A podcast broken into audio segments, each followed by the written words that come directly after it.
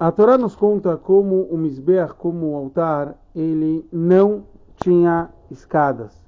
Então, tá, o, o Rashi ele traz sobre o versículo, o versículo fala que não tinha escadas, porque a Charlotte Galé Ervatcha, você não vai poder revelar o teu pudor. Então, ele, o Rashi nos traz que aqui é, não tinha escadas, que com isso a pessoa o Cohen, que sobe o, o Mizbeach, o altar, ele não estica as suas pernas. E a gente sabe que eles usavam tipo um, uma saia, quer dizer, um vestido. Então, parecia que a pessoa estaria revelando o pudor, estaria revelando as suas pernas, mesmo, como Rashi traz, que os Kohanim usavam um, é, um shorts embaixo, tipo um shorts. Então, não ia revelar nada de inadequado. E aqui a gente aprende Kalva Homer, uma dedução lógica sobre se até as pedras eles não viram, as pedras que não têm conhecimento, eles não podiam ver o pudor que dirá você envergonhar um outro ser humano.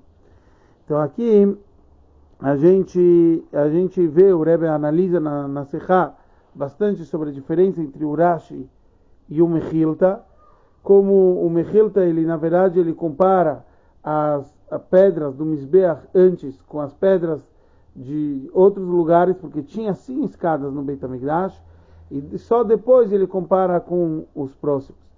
Então ele fala que Rashi aqui ele mudou, ele mudou o motivo, ele fala, ele já muda o, o motivo pelo qual a gente está falando, como tem que ser o comportamento, e com isso ele mudou também a forma de, de aprender.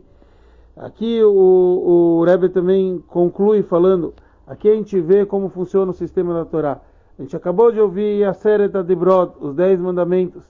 E nos a série da Debrot tem assuntos aparentemente muito simples, mas são ordens divinas. E é isso que ele está vindo e, e, terminando essa paraxá. Que até mesmo uma coisa tão simples, a fazer o amigo passar vergonha, a gente cumpre isso porque é a vontade de Hashem quer dizer, o respeito divino, ele pediu para a gente tomar cuidado de não envergonhar uma outra pessoa e etc. Então que a gente possa tratar a todos com o total respeito da melhor forma possível.